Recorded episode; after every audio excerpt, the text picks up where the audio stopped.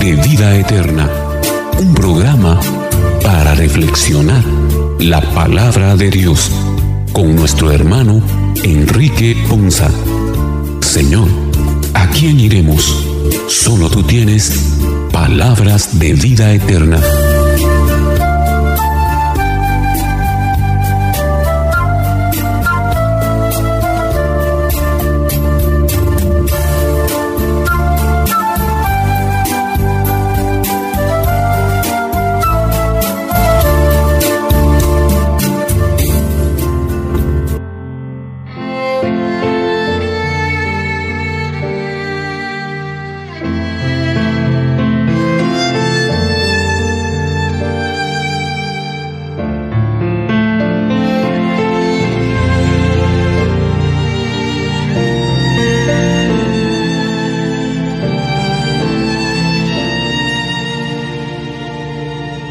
Que el Señor les bendiga hermanos, qué bendición y qué alegría para nosotros el día de hoy llegar una vez más hasta ustedes con este su programa Palabras de Vida Eterna, un programa en el que Dios maravilloso y fiel nos da la oportunidad de como pueblo de Dios reflexionar, meditar en su palabra y sobre todo nos hace la invitación para que esa palabra la hagamos vida en nuestra vida. Por eso el día de hoy agradecidos con Él por el don de la vida, por el don de su misericordia y la gracia y el regalo que nos otorga de ser sus hijos, también queremos agradecer a todos y cada uno de ustedes que nos acompañan o nos permiten el privilegio de acompañarles. Queremos iniciar nuestro programa también agradeciendo a cada uno de los hermanos que aportan las reflexiones para este espacio, para este programa y por supuesto, sobre todas las cosas, agradecemos a Dios nuestro Señor que nos permite poder reflexionar y ser edificados a la luz de su palabra maravillosa. Iniciemos entonces, hermanos, nuestro programa de este segundo domingo de Cuaresma en el nombre del Padre, del Hijo y del Espíritu Santo. Amén.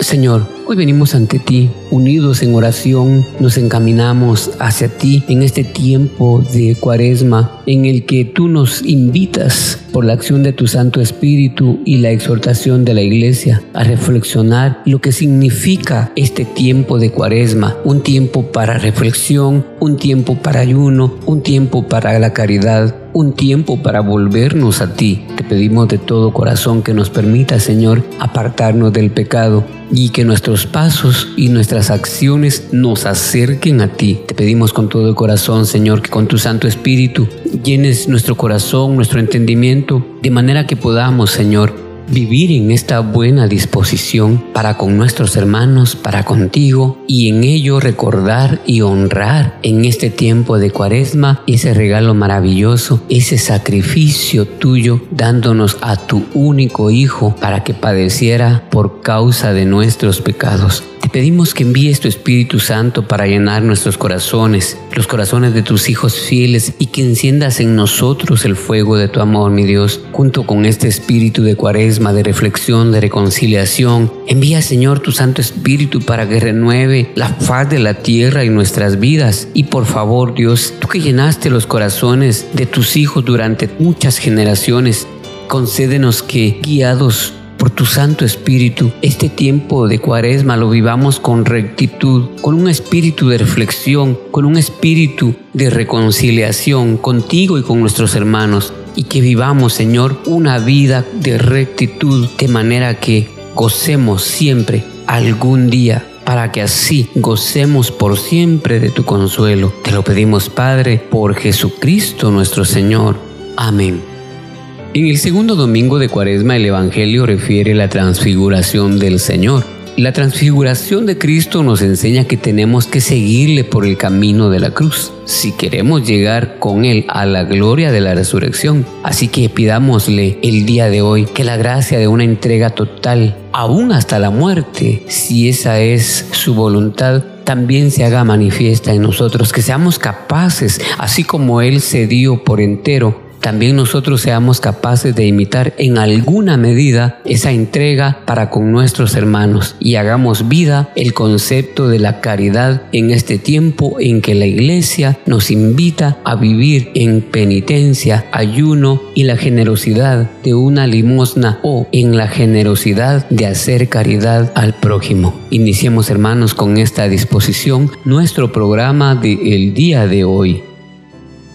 En la primera lectura tomada del libro del Génesis, en el capítulo 22, los versículos 1 y 2, versículos 9 al 13 y versículos 15 al 18, nos hablan sobre la obediencia de Abraham en el sacrificio de su hijo, el cual trasciende todo parámetro racional. Solo desde la fe se puede entender este gesto del patriarca. Escuchemos con atención la primera lectura. Primera lectura. Lectura del libro del Génesis. En aquel tiempo Dios le puso una prueba a Abraham y le dijo, Abraham, Abraham. Él respondió, aquí estoy. Y Dios le dijo, toma a tu hijo único Isaac, a quien tanto amas, vete a la región de Moriah y ofrécemelo como sacrificio en uno de los montes que yo te indicaré. Cuando llegaron al sitio que Dios le había señalado, Abraham levantó un altar y acomodó la leña. Luego ató a su hijo Isaac, lo puso sobre el altar encima de la leña y tomó el cuchillo para degollarlo. Pero el ángel del Señor lo llamó desde el cielo y le dijo, Abraham, Abraham. Él contestó, aquí estoy. El ángel le dijo, no descargues la mano contra tu hijo, ni le hagas daño. Ya veo que temes a Dios, porque no le has negado a tu hijo único.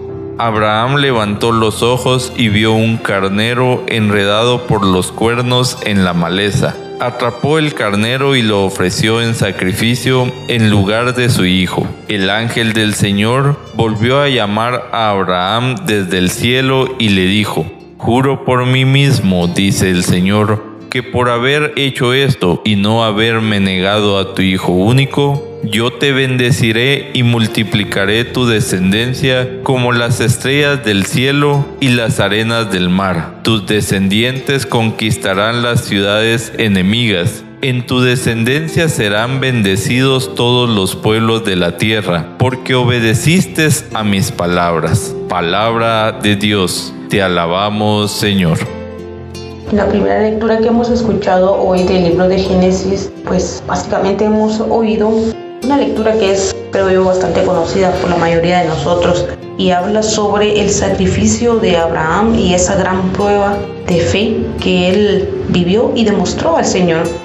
Y en medio de todo esto hay algo bien lindo y podemos ver cómo esta, este momento de fe esta fe que tiene Abraham le hace que de parte del Señor pues él pudiera obtener una respuesta y escuchar que iba a haber una bendición no solo para él sino para las siguientes generaciones de él. Y en este sentido, realmente nosotros debemos de sentirnos muy afortunados. ¿Por qué razón? Abraham tuvo esa muestra de fe con el Señor al punto de estar dispuesto a matar a su propio hijo porque así se lo había pedido el Señor.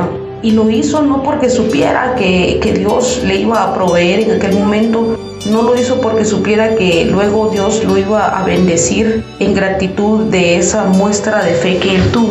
No, él lo hizo porque realmente estaba convencido de la fe que tenía y de la obediencia que debería de, de, mantener delante de Dios. Hoy nosotros somos muy afortunados porque la verdad, queridos hermanos, es que pues tenemos prácticamente el chivo, ¿verdad? Nosotros eh, hoy sabemos que realmente el servirle al Señor, el buscar a Dios, el amar a Dios sobre todas las cosas, trae consigo como resultado un sinnúmero de bendiciones a nuestra vida. Y muchos de nosotros lo hacemos y, y básicamente como en una cierta calidad de Santo Tomás, ¿verdad? Que creemos porque ya lo hemos visto.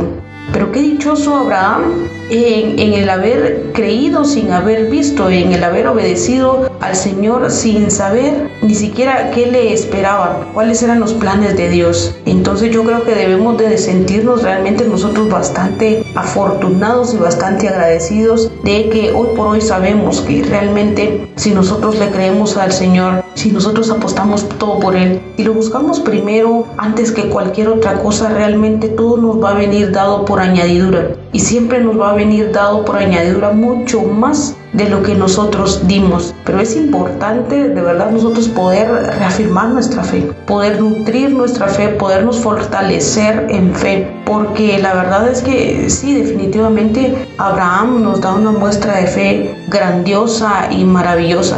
Muchas veces a nosotros el Señor no nos pide que matemos a una persona y menos a una persona de nuestra familia para que Él pueda saber qué realmente hay en nuestro corazón. No, a veces nos pide, cosas tan sencillas como dedicarle un poco de tiempo. Nos pide cosas tan sencillas como compartir con nuestros hermanos más necesitados. Nos pide cosas tan sencillas como llevar su palabra, como llevar su amor, llevar una palabra de aliento, de ánimo, de esperanza al que esté necesitado, al que está oprimido, al que está deprimido, al que hoy se siente en soledad. Realmente cada uno de nosotros desde nuestras pocas o muchas oportunidades, realmente tenemos los medios para poder llevar el amor de Dios, para poder poner en práctica todo lo que Él nos llama y quiere que le sirvamos. Yo estoy seguro que todos hemos tenido un llamado en algún momento y pues cada quien sabrá realmente cómo ha respondido a ese llamado. Y qué lindo es saber que hemos sido elegidos y hemos sido escogidos como ese, ese grupo, ese equipo de Dios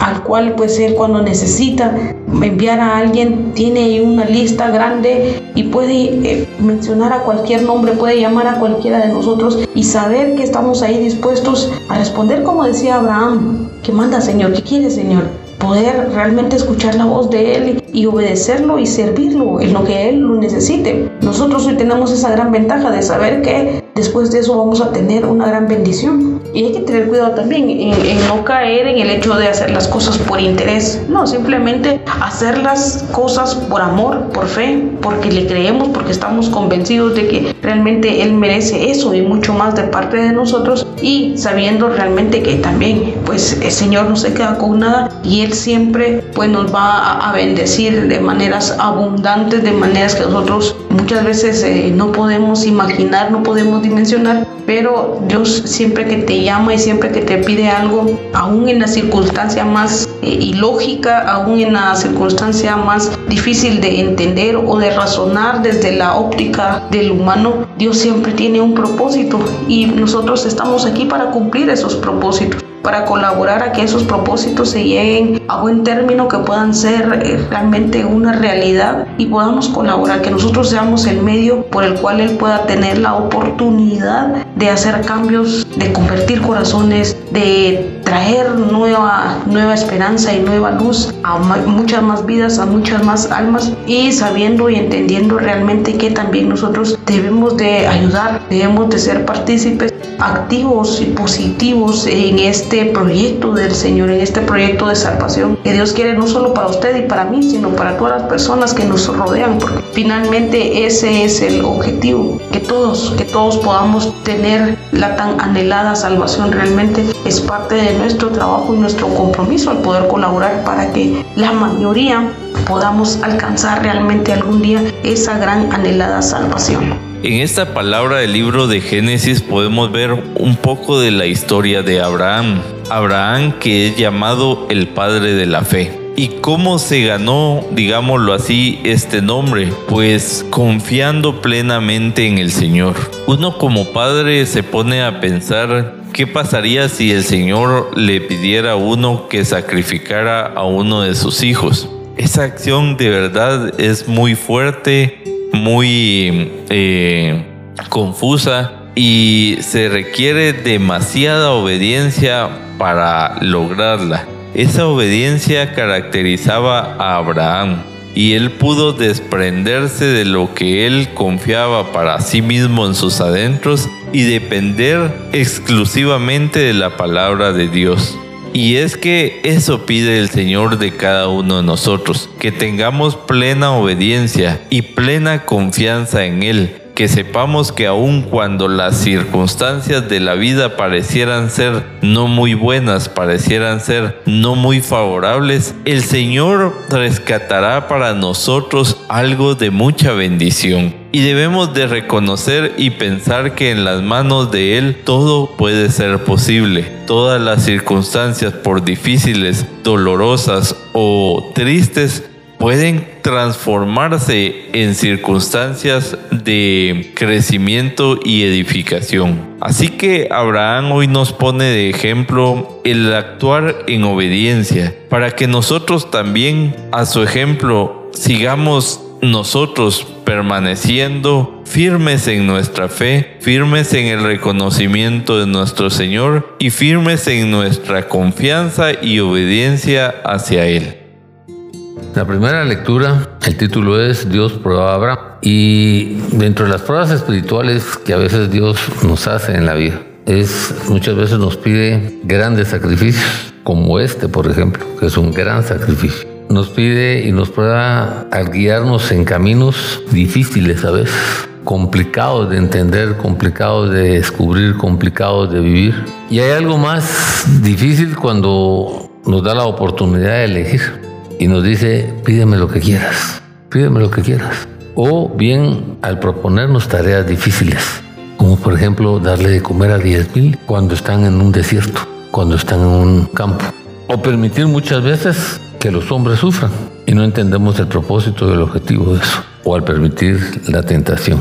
Y esto nos hace a nosotros madurar en la fe, caminar en la fe, y a veces en la tardanza del Señor, que creemos que es una tardanza, prueba el valor y la paciencia de cada uno de nosotros. Y por eso es importante tener esa fe probada en nuestra vida. ¿Por qué? Porque eso nos va a dar una fortaleza, nos va a dar un criterio diferente y una posición diferente en el caminar de la vida. Y vamos a entender mejor ese tipo de pruebas, entender el porqué, la razón de la prueba y caminar en obediencia al desarrollo de lo que nosotros tenemos para acrecentar nuestra fe, para vivir nuestra fe, para desarrollar nuestra fe. Por eso es que la fe probada es importante vivirla. Una de las cosas que también tenemos que ver en este proceso es la obediencia y la disposición de cumplir esa voluntad del Padre, ese deseo del Padre. Y me imagino yo al pobre Abraham caminando con Isaac y cuando Isaac le preguntaba, ¿y dónde está el becerro?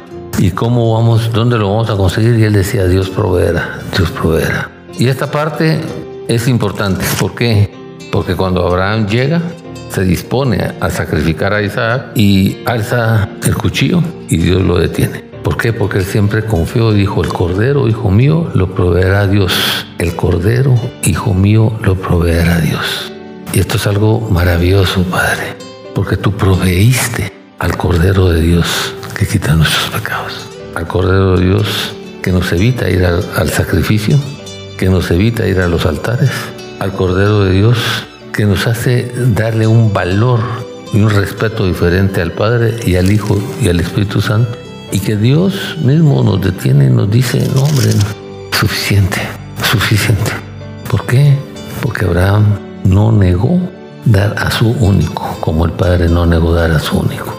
Y esta parte me encanta. Como no me has negado a mi hijo, a tu hijo, afirmó el Señor, te bendeciré de gran manera y te multiplicaré tu descendencia, como las estrellas del cielo, como la arena del mar, y además tus descendientes conquistarán las ciudades de sus enemigos. Y nos promete un proceso de bendición, nos promete un proceso de dirección y nos promete un proceso de conducción para cumplir una misión que Él quiere que nosotros cumplamos, que nosotros vivamos, que nosotros desarrollemos y que nosotros aprendamos en el nombre de Jesús en el nombre de Jesús.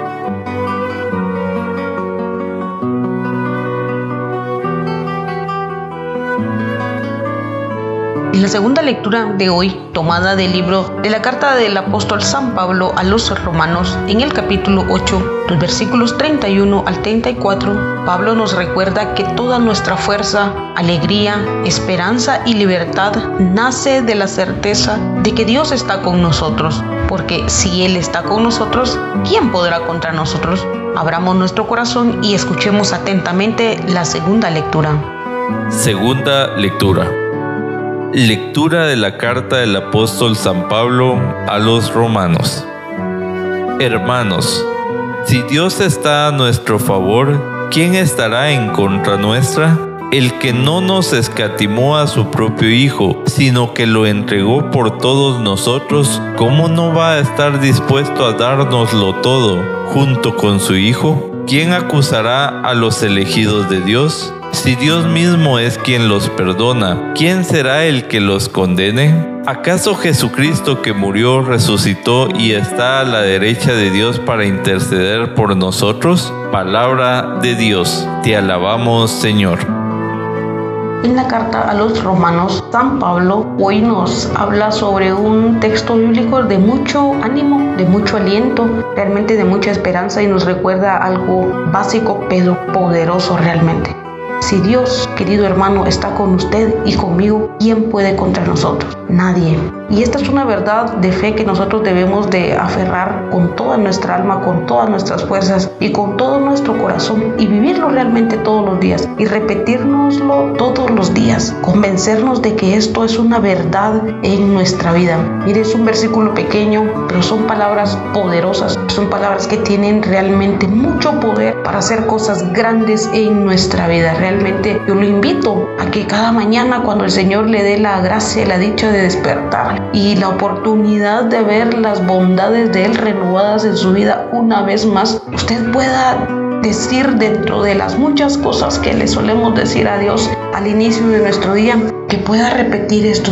Señor, si tú estás conmigo, ¿quién contra mí? Yo creo que esto es algo que debemos de aprender todos los días a nosotros, a decírnoslo para nosotros mismos y creer que de verdad es una realidad. Y yo sé que muchos de ustedes, tanto como yo, en alguna oportunidad y más de una vez, hemos visto esto hecho una realidad en nuestra vida. Estamos en momentos en los que pensamos que realmente no tenemos salida y que hemos hecho hasta lo imposible desde nuestra humanidad y desde nuestra capacidad mental y nuestra fuerza física y hemos llegado a momentos en los que bajamos los brazos y realmente nos rendimos y perdemos la fe y perdemos la esperanza y perdemos toda la intención de seguir luchando.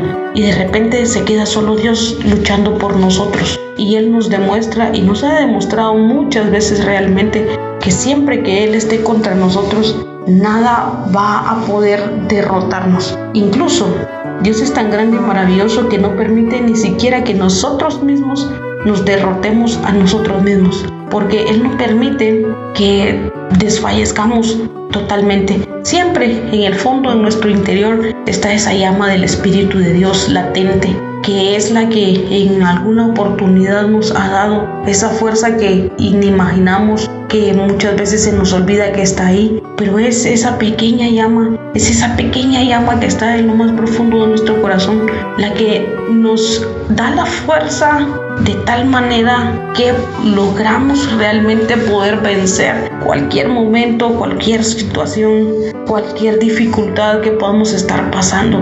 Y luego cuando hemos tenido la dicha de pasar esos momentos y esos tragos amargos, únicamente nos queda ver al cielo y decirle gracias porque hemos entendido y hemos sabido y hemos visto que realmente ha sido Él quien ha obrado en nuestra vida, que ha sido Él quien no nos ha dejado, que ha sido Él quien no nos ha soltado y que ha sido Él realmente quien ha peleado por nosotros para ganar todas las batallas que nos ha tocado enfrentar en nuestra vida. Y entonces cuando nosotros recordamos todo eso, creo que también sirve de un alimento que nos ayuda a nutrir cada día y a fortalecer cada día mejor nuestra fe. Porque de verdad cada experiencia de fe en Dios nos ayuda a nosotros a estar más fortalecidos y a tener cada día mucha más fe que la que tuvimos el día anterior, porque siempre estamos viendo las cosas grandes y maravillosas que Él hace con nosotros y para nosotros. Y por eso hoy San Pablo nos recuerda esto.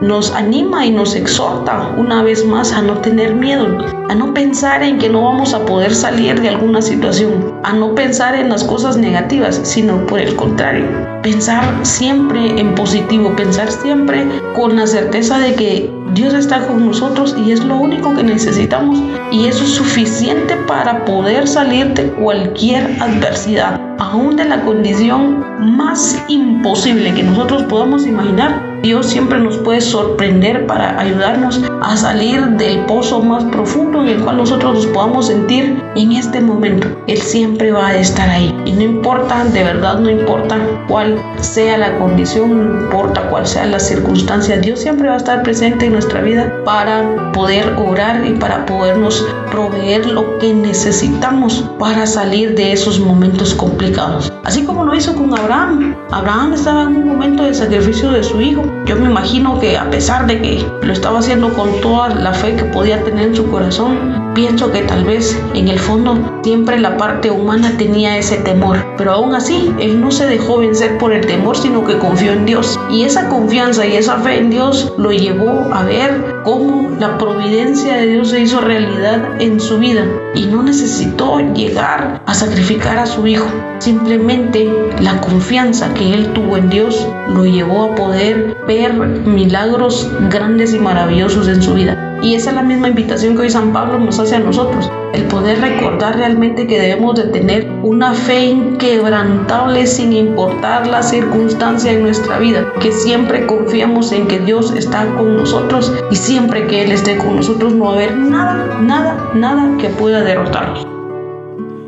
Pablo ahora nos refiere características importantes de nuestro Señor para que nosotros confiemos plenamente en Él y nos abandonemos en nuestras preocupaciones y dificultades a una nueva esperanza y recobrar la ilusión y el gozo de tener a nuestro Señor Jesucristo a nuestro lado. Recordemos que, como nos lo hace ver Juan 3:16, por tanto amó Dios al mundo que nos ha entregado a su único Hijo, para que todo aquel que en Él creyera tuviera vida eterna pues Él no escatimó a su propio Hijo, sino que lo entregó para cada uno de nosotros. Entonces, si Él tuvo esta acción de amor, si pudo darnos lo más grande que tiene Él, ¿cómo nosotros no podemos confiar en que en cualquier circunstancia Dios nos dará junto a su Hijo todo lo mejor de su infinito amor? Por eso Él aparta de nosotros el pecado a través de la reconciliación que nos ofrece borrando toda la culpabilidad, borrando todas las sensaciones que nos pueden estar eh, separándonos de Él y entender que definitivamente nosotros tenemos esa oportunidad en el Señor, esa oportunidad en nuestro Señor Jesucristo. Disfrutemos entonces de la gracia de nuestro Señor y que ese amor y misericordia sea latente en nuestras vidas que confiemos plenamente en el Señor, que a pesar de tener dolor y sufrimiento, a pesar de las circunstancias que estamos viviendo o que vivimos día a día, que no nos apartemos con miedo de la grandeza del Señor, sino que sea el amor y la misericordia el que definan el proceder de nuestro caminar. Recordemos que junto a Jesucristo nosotros podemos obtener consuelo y Él logrará sacar lo mejor de cada uno de las circunstancias. En la segunda lectura, que es la epístola a los romanos, nos hace algunas preguntas muy importantes. Dice, ¿qué vas a decir ante esto? A ver, si Dios está en nuestra parte, ¿quién puede estar en contra nuestra? Eso nos da una seguridad, eso nos da una confianza. ¿Por qué? Porque dice, el que no escatimó ni a su propio Hijo, sino que lo entregó por todos nosotros, ¿cómo no habrá de darnos generosamente junto con Él todas las cosas? ¿Quién nos acusará a los que Dios ha escogido? Dios es el que justifica. ¿Quién condenará? Cristo Jesús es el que murió e incluso resucitó y está a la derecha de Dios e intercede por nosotros. Miren qué maravilloso esto. Vemos el amor de Dios tan grande, vemos la disposición del Hijo amado Jesús, vemos las riquezas de esa gracia bendita, vemos el proceso de salvación, que no hay condenación, hay perdón, hay liberación, hay restauración. Descubrimos esa confianza que Dios quiere que nosotros tengamos en Él y que es la misma confianza que nosotros, que Dios tiene hacia nosotros, nos da una seguridad inmensa, pero por sobre todas las cosas, nos hace ver el valor. Porque una cosa es que te entregue a tu Hijo, a Jesús, y otra cosa es que lo sacrifique por ti. Y es su amado. Es esa gracia bendita que Dios quiere que nosotros tengamos. Y es esa gloria que Él quiere que nosotros vivamos y que experimentemos. Esa riqueza de la gracia. Y vemos que cuando nosotros no actuamos correctamente, despreciamos las riquezas de la bondad de Dios, de su tolerancia, de su paciencia. Despreciamos esa redención que tenemos a través de su sangre bendita, que ahí nos dio el, pecado, el perdón del pecado. Lo incomparable que es esa bondad, esa disposición, y que Él nos proveerá todo lo que necesitemos y que es derramada en nosotros con una gran abundancia. Y es que somos escogidos. Y esa intercesión de Cristo por nosotros ante el Padre, es de seguir diciéndole al Padre, Padre, démosles una oportunidad, démosles una bendición nueva. Tal vez no me expliqué yo bien Tal vez no lo hice correctamente. Tal vez me faltó vivir una experiencia más. Intercede por nosotros los pecadores. Intercede por nosotros los que tenemos una fe débil. Intercede también por los enemigos, por los que están lejos de Él. Intercede enviándonos un consolador y ruega por los que el Padre ha puesto en sus manos. Tú, yo, todos nosotros. Y nuestra aceptación ante Él depende de nosotros. Y la salvación es a través de esa fe a través de Cristo Jesús y a través de ese plan de salvación que Él tiene para cada uno de nosotros. Por eso exalta a Cristo, vive este momento, vive esta fecha con esa intercesión grande y maravillosa y resucita, y resucita después de la muerte con Cristo Jesús.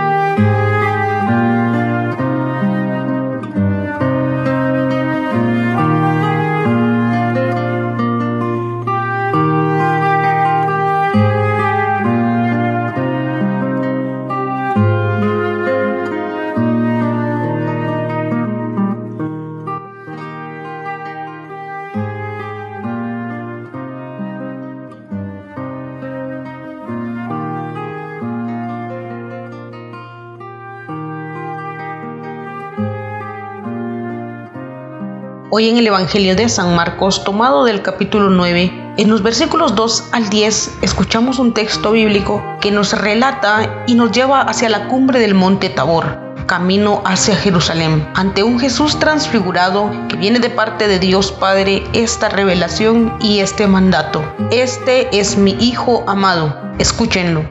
Prestemos atención a lo que hoy el Señor nos quiere dar a través de la lectura del Santo Evangelio. Lectura del Santo Evangelio según San Marcos. Gloria a ti, Señor. En aquel tiempo, Jesús tomó aparte a Pedro, a Santiago y a Juan. Subió con ellos a un monte alto y se transfiguró en su presencia. Sus vestiduras se pusieron esplendorosamente blancas, con una blancura que nadie puede lograr sobre la tierra. Después se le aparecieron Elías y Moisés, conversando con Jesús. Entonces Pedro le dijo a Jesús, Maestro, qué a gusto estamos aquí. Hagamos tres chozas, una para ti, otra para Moisés y otra para Elías. En realidad no sabía lo que decía, porque estaban asustados. Se formó entonces una nube que los cubrió con su sombra, y de esta nube salió una voz que decía, Este es mi Hijo amado, escuchen. En ese momento miraron alrededor y no vieron a nadie sino a Jesús, que estaba solo con ellos.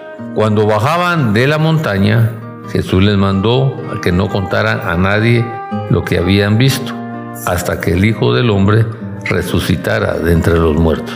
Ellos guardaron esto en secreto, pero discutían entre sí qué querría decir eso de resucitar de entre los muertos. Palabra del Señor.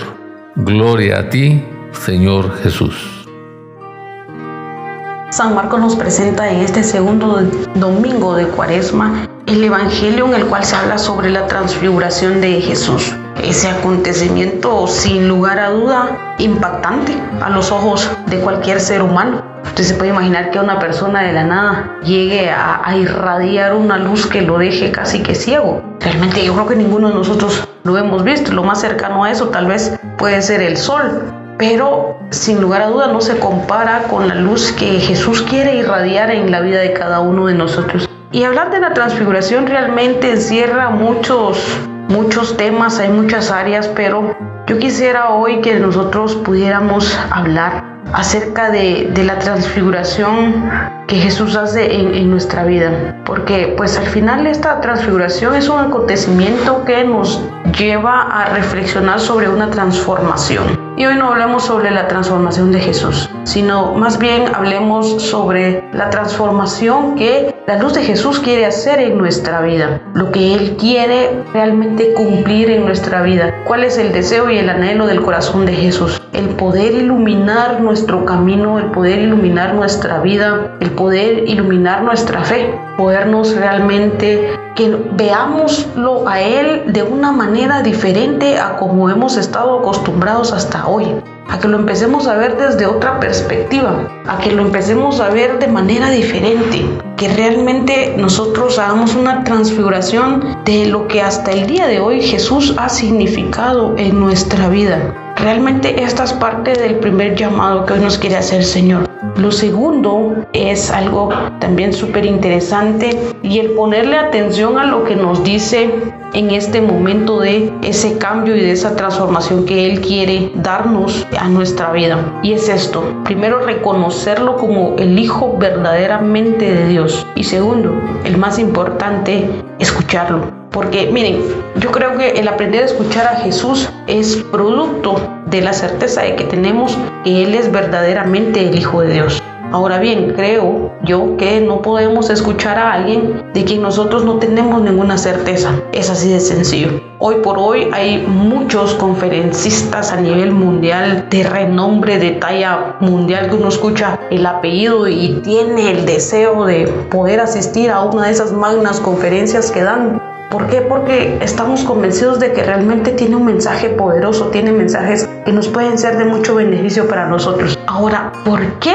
Jesús no provoca esto en nosotros? Esa es una gran pregunta que nos debemos de hacer. Porque nosotros muchas veces anhelamos el poder escuchar, el poder tener la oportunidad de escuchar a un simple mortal igual que nosotros, pecador igual que nosotros. ¿Y por qué no sentimos esa misma ilusión? ¿Y por qué no tenemos ese mismo deseo cuando hablamos de Jesús? Cada uno de nosotros debe de evaluarse y de preguntarse eso y poder encontrar su propia respuesta. Realmente porque hasta hoy no tenemos ese interés de poder escuchar a Jesús. Y es que esto es bien interesante porque hoy el Señor a través de su palabra nos dice una vez más que realmente es necesario que lo escuchemos, que aprendamos a escuchar la, la voz de Dios. Aún en los momentos más complicados de la vida siempre tenemos que tener nuestros oídos afinados a la voz de Dios porque imagínense, en la primera lectura escuchábamos un momento bien complicado que estaba pasando a Abraham. Él iba a sacrificar a su hijo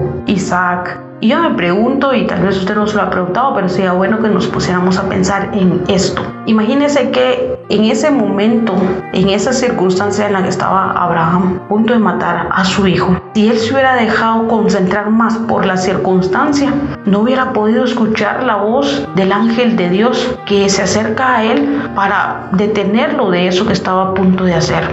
Y esto nos pasa muchas veces a nosotros. Estamos en, en, momentos complejos, en momentos bien difíciles en nuestra vida, que nos perturbamos. Y el ruido de la vida y el ruido del mundo y el ruido de la sociedad nos opaca el poder escuchar verdaderamente la voz de Dios, que está a veces hasta gritándonos. Y a veces aun cuando Dios incluso nos grita, nosotros estamos sordos a su palabra, no reconocemos su voz, no la reconocemos porque estamos tan aturdidos por lo que nos está pasando, estamos tan aturdidos por lo que estamos viviendo que permitimos que eso realmente empañe nuestra capacidad de poder escuchar y diferenciar la voz de Dios que nos habla. Porque sí, Dios incluso, sobre todo en las situaciones más difíciles de nuestra vida, es donde más se va a acercar a hablarnos. Pero lamentablemente tenemos un mal manejo de las situaciones que no permitimos y no nos damos la oportunidad a nosotros mismos de poder escuchar la voz de Dios, el Hijo de Dios. Por eso es importante hoy realmente prestarle atención a esta situación que Jesús quiere darnos a nuestra vida. El primero, permitirnos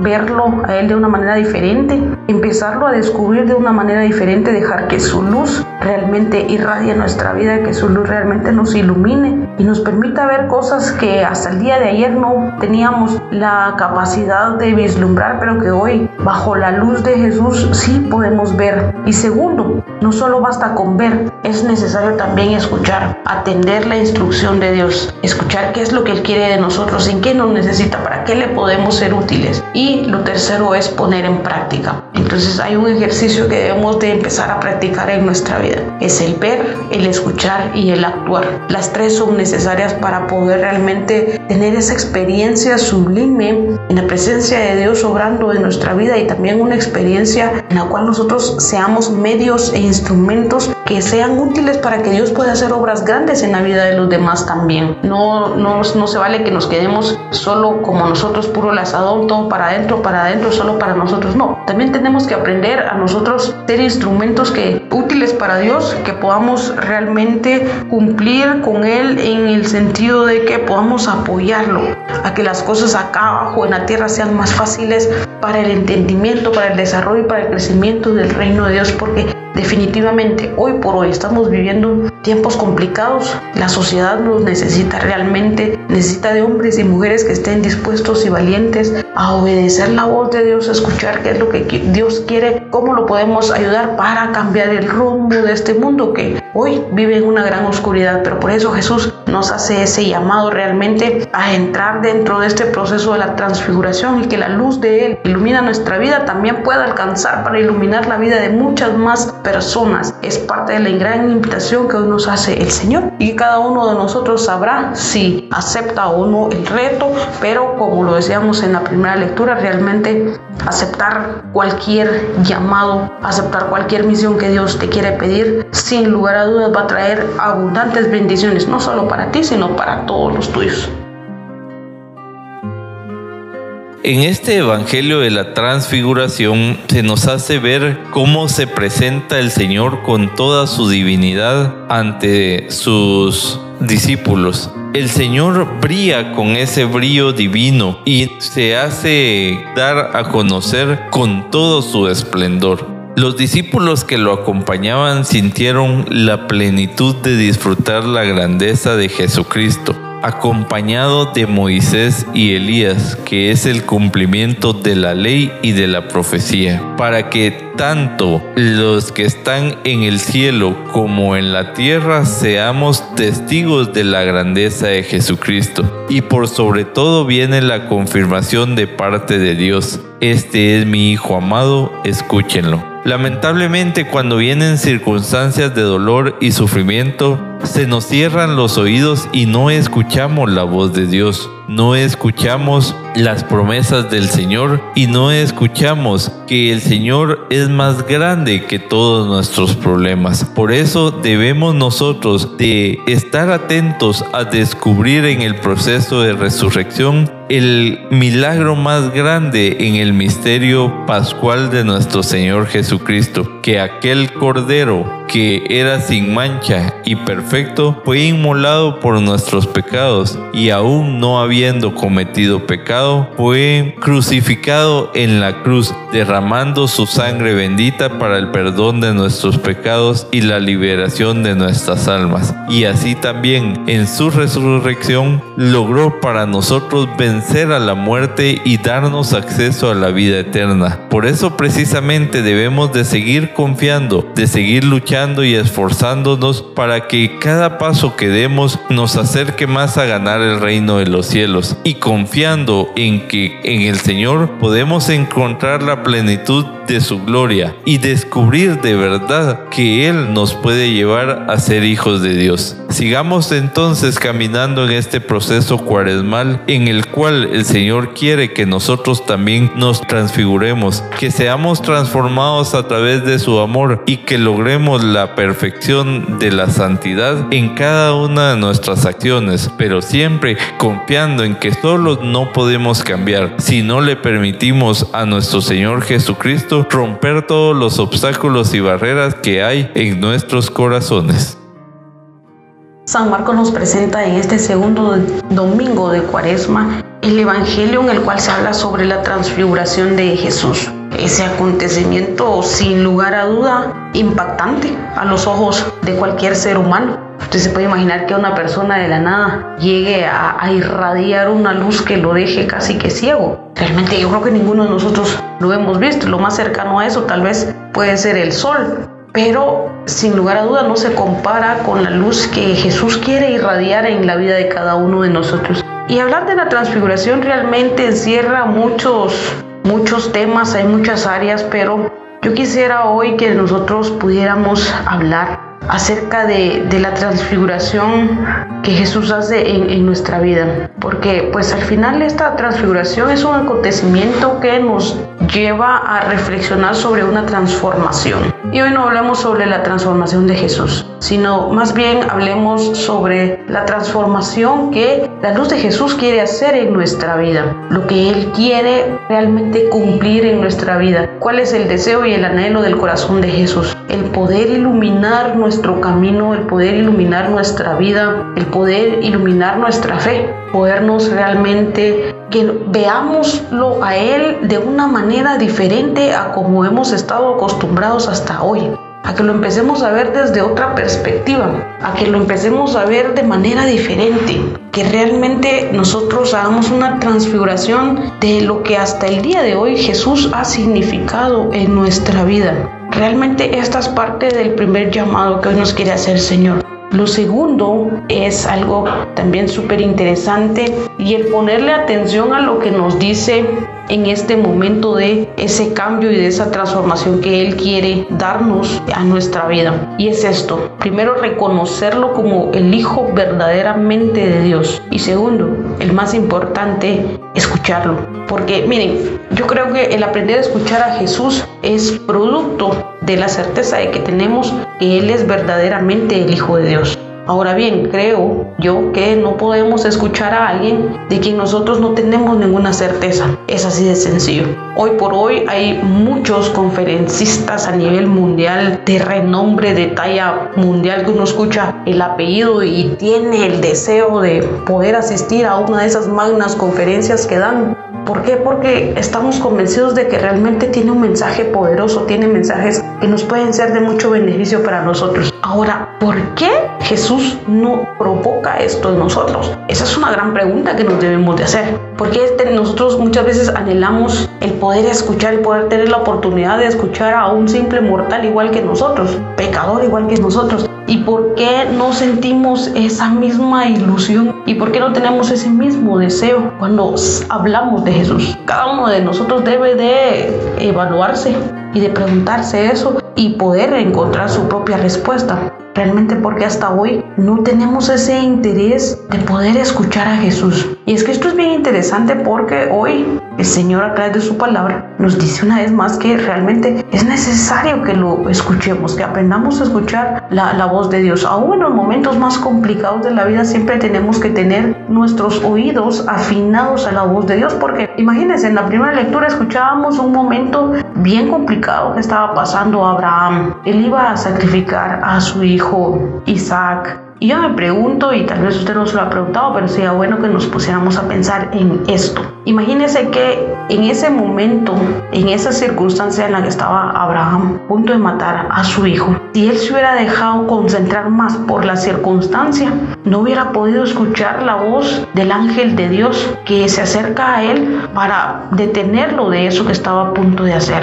Y esto nos pasa muchas veces a nosotros. Estamos en, momentos complejos, en momentos bien difíciles en nuestra vida, que nos perturbamos y el ruido de la vida y el ruido del mundo y el ruido de la sociedad nos opaca el poder escuchar verdaderamente la voz de Dios, que está a veces hasta gritándonos. Y a veces aún cuando Dios incluso nos grita, nosotros Estamos sordos a su palabra, no reconocemos su voz, no la reconocemos porque estamos tan aturdidos por lo que nos está pasando, estamos tan aturdidos por lo que estamos viviendo que permitimos que eso realmente empañe nuestra capacidad de poder escuchar y diferenciar la voz de Dios que nos habla. Porque sí, Dios incluso, sobre todo en las situaciones más difíciles de nuestra vida, es donde más se va a acercar a hablar pero lamentablemente tenemos un mal manejo de las situaciones que no permitimos y no nos damos la oportunidad a nosotros mismos de poder escuchar la voz de Dios, el Hijo de Dios. Por eso es importante hoy realmente prestarle atención a esta situación que Jesús quiere darnos a nuestra vida. El primero, permitirnos verlo a Él de una manera diferente, empezarlo a descubrir de una manera diferente, dejar que su luz realmente irradie nuestra vida, que su luz realmente nos ilumine y nos permita ver cosas que hasta el día de ayer no teníamos la capacidad de vislumbrar, pero que hoy bajo la luz de Jesús sí podemos ver. Y segundo, no solo basta con ver, es necesario también escuchar, atender la instrucción de Dios, escuchar qué es lo que Él quiere de nosotros, en qué nos necesita, para qué le podemos ser útiles. Y lo tercero es poner en práctica. Entonces hay un ejercicio que debemos de empezar a practicar en nuestra vida. Es el ver, el escuchar y el actuar. Las son necesarias para poder realmente tener esa experiencia sublime en la presencia de Dios obrando en nuestra vida y también una experiencia en la cual nosotros seamos medios e instrumentos que sean útiles para que Dios pueda hacer obras grandes en la vida de los demás también. No, no, no se vale que nos quedemos solo como nosotros, puro lazadón, todo para adentro, para adentro, solo para nosotros. No, también tenemos que aprender a nosotros ser instrumentos que útiles para Dios, que podamos realmente cumplir con Él en el sentido de que podamos apoyarlo a que las cosas acá abajo en la tierra sean más fáciles para el entendimiento, para el desarrollo y para el crecimiento del reino de Dios, porque definitivamente hoy por hoy estamos viviendo tiempos complicados, la sociedad nos necesita realmente, necesita de hombres y mujeres que estén dispuestos y valientes a obedecer la voz de Dios, a escuchar qué es lo que Dios quiere, cómo lo podemos ayudar para cambiar el rumbo de este mundo que hoy vive en una gran oscuridad, pero por eso Jesús nos hace ese llamado realmente a entrar dentro de este proceso de la transfiguración y que la luz de Él ilumina nuestra vida también pueda alcanzar para iluminar la vida de muchas más Es parte de la gran invitación que hoy nos hace el Señor y cada uno de nosotros sabrá si acepta o no el reto, pero como lo decíamos en la primera lectura, realmente aceptar cualquier llamado, aceptar cualquier misión que Dios te quiere pedir, sin lugar a dudas va a traer abundantes bendiciones, no solo para ti, sino para todos los tuyos. La transfiguración es un tema que a mí me encanta y me apasiona. Vemos a través de Jesús su vida, su reclusión, su soledad y la gloria que le quiere dar el Padre y lo tiene considerado el Padre. Y nos muestra un poquito de esa gloria de Jesús a nosotros, de ese poder y esa autoridad de Jesús hacia nosotros. Y que siendo Dios y teniendo esa gloria, viene a cumplir una misión de perdón, liberación y restauración para cada uno de nosotros. Pasamos de ser Jacobos a ser Israeles y a través de transformar nuestras vestiduras en vestiduras blancas y esforzarnos a vivir eso que Él quiere que vivamos, eso que Él quiere que descubramos y de irnos purificando y blanqueando en el mundo como Él quiere que caminemos. Claro, en la comodidad, en la intimidad, a veces tenemos ideas equivocadas, a veces tenemos placeres que queremos vivir por el momento que estamos viviendo. Pero esa conversación espiritual que tenemos que tener con el Padre, como lo tiene Elías, como lo tiene Moisés, y esa conversación que tenemos que vivir con Jesús nos va a ayudar a nosotros a entender y a quitarnos esos temores innecesarios en el, proceso de caminar en la vida. Y es que lo mismo que le pasó a los discípulos nos pasa a nosotros.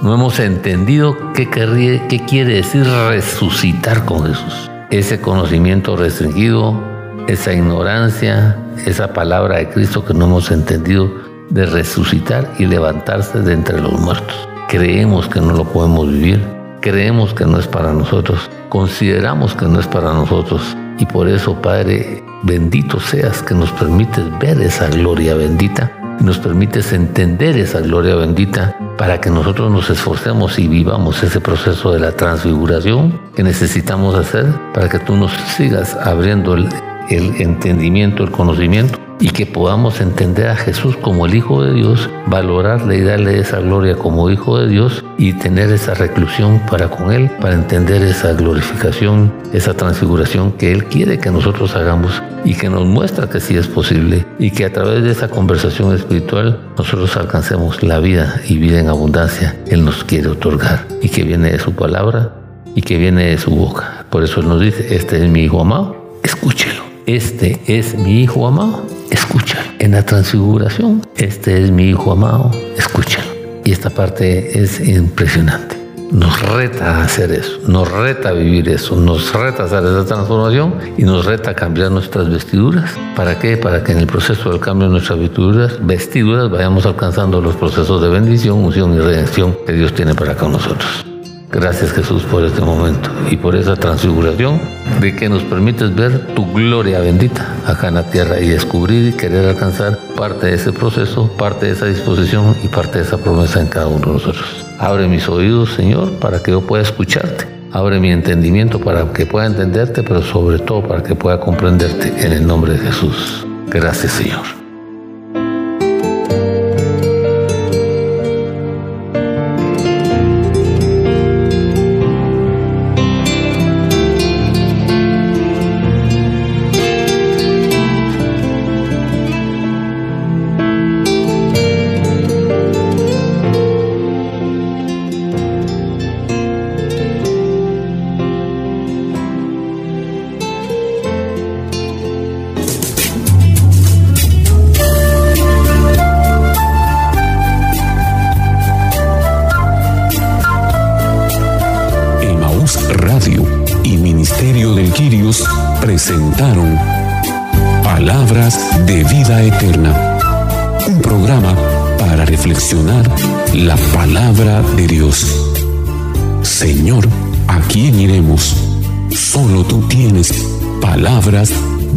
Eterna.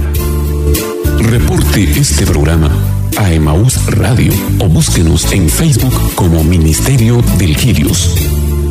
O visítenos en Avenida Reforma 1554, zona 9, edificio Reforma Obelisco, locales 8 y 9, segundo nivel, Ministerio de Quirios.